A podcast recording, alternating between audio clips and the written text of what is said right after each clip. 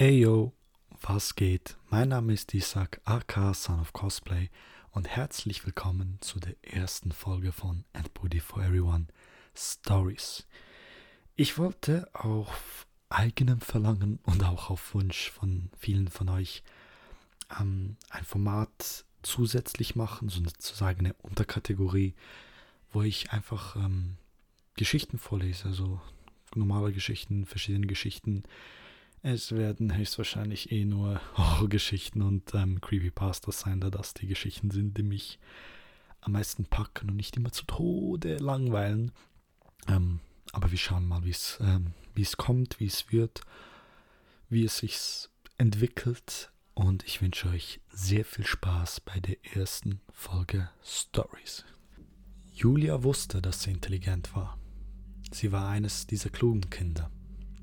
Die Art von Kindern, die früh wussten, dass die Eltern nicht allmächtig und allwissend sind. Das erste Mal, als sie das erkannte, war, als sie Angst hatte. Es war nur ein komisches Geräusch, das unter ihrem Bett war oder in ihrem Schrank. Julia lief durch den Flur und rief in Panik nach ihren Eltern. Schnell erschienen die beiden und fragten, was los war. Julia erklärte ihnen mit Tränen in den Augen, dass es ein Monster war. Julia war ein schlaues Kind. Sie rechnete damit, dass sie sie trösten würden oder dass sie mit den Augen rollen oder vielleicht auch, dass sie genervt waren. Aber stattdessen sprangen sie sofort auf und rannten in ihr Zimmer.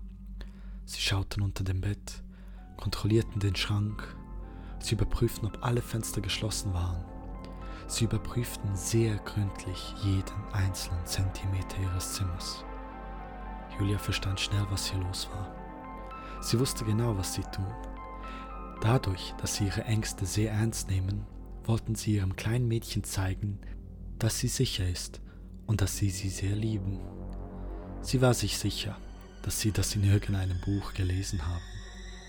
Aber die einzige Lektion, die Julia daraus gelernt hat, war, dass sie Macht hatte. In der folgenden Zeit wurde es zu einer nächtlichen Gewohnheit. Julia schrie und weinte Ihre Eltern würden immer zu ihr eilen und Julia würde ihr Grinsen hinterm Tränen verstecken. Und das Beste, nicht ein einziges Mal würden die beiden sich darüber beklagen. In einer Nacht hielt sie es einfach nicht mehr aus und brach in Lachen aus, als ihr Vater dabei hinfiel, bei dem Versuch auf den Schrank zu klettern, um nachzuschauen, ob da Monster sind. Was ist so lustig? fragte der Vater und hielt sich die Rippen. Du, grinste Julia. Du glaubst mir wirklich immer. Der Vater war nicht böse. Er schaute nur zur Mutter. Einmal, sagte er leise. Nur einmal glaubten wir deinem Bruder nicht. Und Julia, ein Einzelkind, schlief in dieser Nacht nicht so gut. Sag mir, Hast du jemals dein Handy irgendwo liegen gelassen? Und wenn ja, ist es dir sofort aufgefallen, als es nicht mehr da war? Ich tippe einfach mal, dass es dir nicht einfach so mir nichts, dir nichts durch den Kopf geschossen ist und du dir einfach nur ganz plötzlich gedacht hast, verdammt. Die Erkenntnis dämmert dir wahrscheinlich nicht sofort. Vielmehr bemerkst du es, wenn du in deine Tasche schaust oder deine Tasche öffnest. Und wahrscheinlich wirst du zunächst ein wenig verwirrt sein, weil es nicht da ist.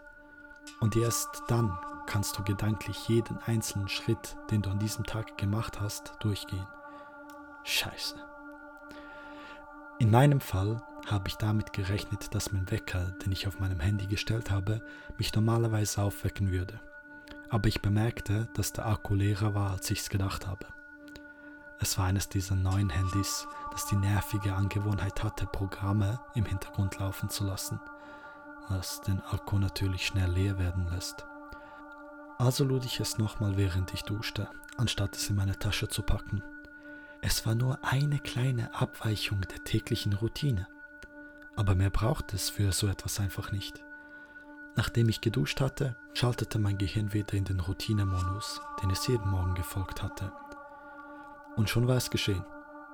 Ich habe mein Handy auf dem Nachttisch vergessen. Wie ich später bemerkte, war es nicht nur meine Tollpatschigkeit, sondern eine ganz normale Gehirnfunktion. Dein Gehirn arbeitet nicht nur auf einer Ebene, sondern auf vielen verschiedenen. Zum Beispiel, wenn du irgendwo hinläufst, du denkst an dein Ziel und weichst Gefahren aus, du musst aber gar nicht daran denken, deine Beine richtig zu bewegen. Wenn du das tun würdest, würde die komplette Welt zu einem riesigen, lächerlichen QWOP-Spiel werden. Ich dachte wie gewöhnlich nicht über meine Atmung nach. Ich dachte daran, ob ich mir auf dem Weg zur Arbeit noch einen Kaffee holen sollte. Und das tat ich auch.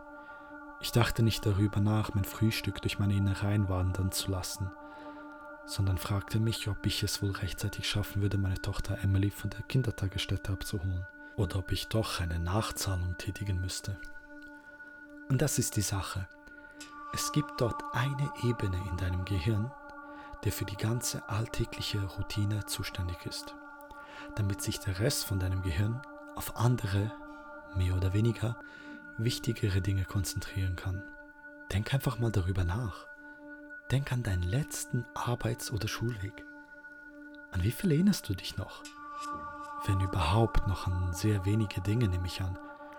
Die Details der meisten gewöhnlichen Reisen verschwinden immer mehr.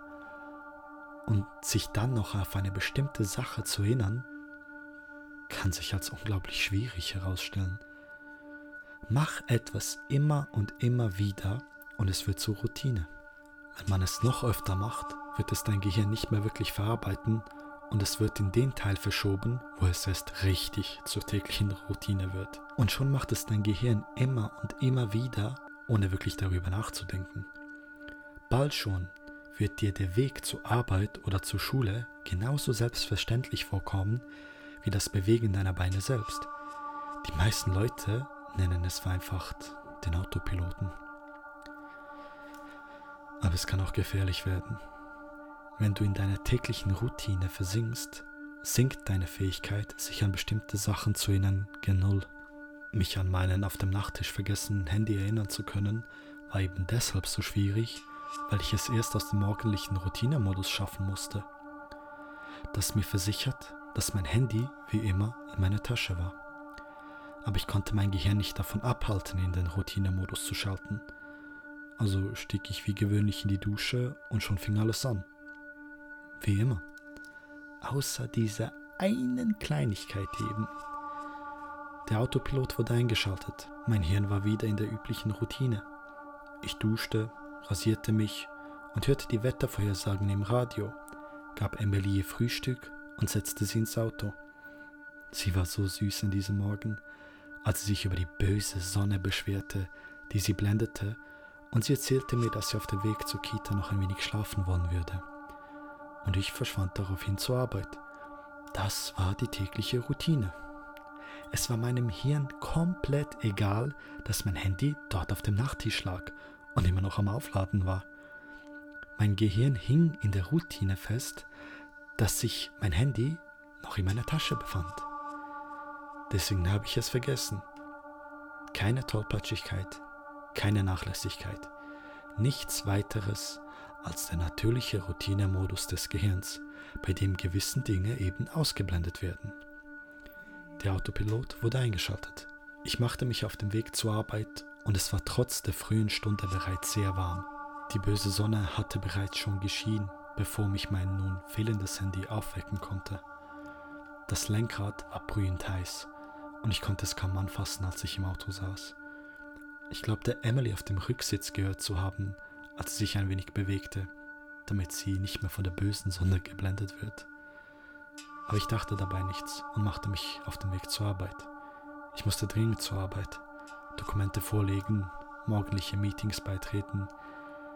Es dauerte bis kurz nach der Kaffeepause, bis ich in meine Tasche griff und dann die Illusion zerbrach. Ich ging in Gedanken nochmals die einzelnen Schritte des Tages nach ich erinnerte mich an den leeren Akku. Ich erinnerte mich, dass ich es zum Aufladen auf den Nachttisch gelegt habe und dort vergessen hatte. Mein Handy lag auf dem Nachttisch. Der Autopilot wurde ausgeschaltet. Wieder einmal lag darin die Gefahr. Bis zu diesem Moment, wo du nach deinem Handy greifst und die Illusion zerstört, ist dein Gehirn noch immer im Routinemodus. Es hat ja keinen Grund, diese Frage zu stellen, deshalb ist es ja Routine die stetige Wiederholung bereits bekannter Vorgänge. an kann Fragen wie, warum hast du nicht an dein Handy gedacht? Ist es dir nicht aufgefallen? Wie konntest du es nur vergessen? Man kann diese Fragen nicht beantworten. Es ist vom Gehirn einfach so gedacht. Mein Gehirn hat mir gesagt, dass die Routine ganz normal wie immer ablaufen würde. Nun, dass es eben nicht so war. Ich hatte mein Handy vergessen, aber laut meinem Gehirn war mein Handy in der Tasche. Warum hätte ich es dann in Frage stellen sollen? Warum hätte ich nachschauen sollen?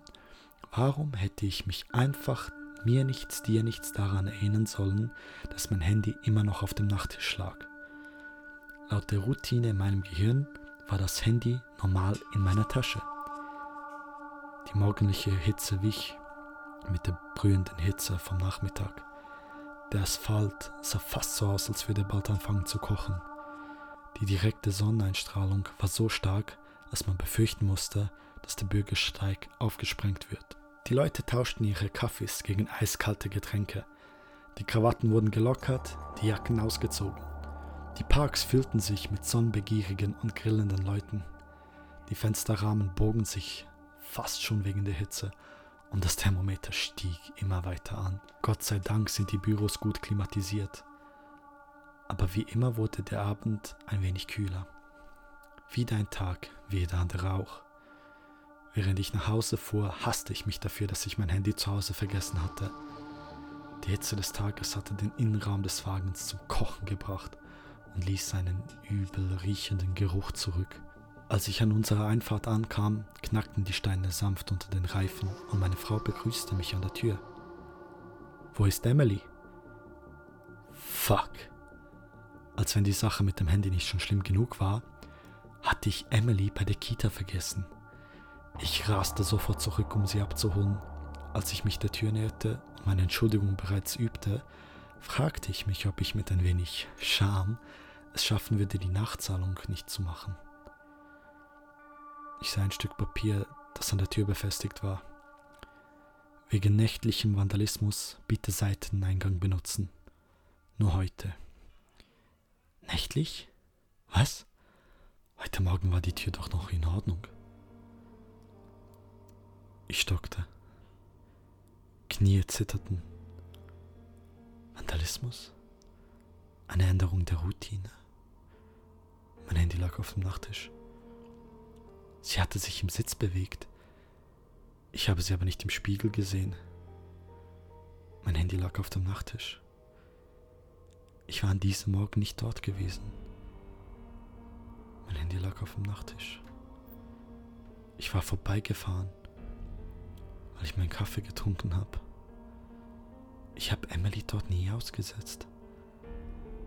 Mein Handy lag auf dem Nachttisch. Sie hatte sich im Sitz bewegt. Ich habe aber nicht in den Spiegel gesehen. Mein Handy lag doch da auf dem Nachttisch. Sie musste eingeschlafen sein. Sie sprach nicht, als wir an der Kita vorbeifuhren. Mein Handy lag doch auf dem Nachttisch. Sie hatte die Routine geändert. Mein Handy lag auf dem Nachttisch. Sie hat die Routine geändert und ich habe vergessen, sie rauszulassen. Mein Handy lag auf dem Nachttisch. Neun Stunden. Dieses Auto. Keine Luft. Kein Wasser. Keine Kraft. Keine Hilfe. Diese Hitze. Ein Lenkrad, das viel zu heiß war, um es anzufassen. Dieser Geruch. Ich lief zur Autotür. Stumm. Geschockt. Ich öffnete die Tür. Mein Handy lag auf dem Nachttisch. Meine Tochter war tot. Autopilot ausgeschaltet.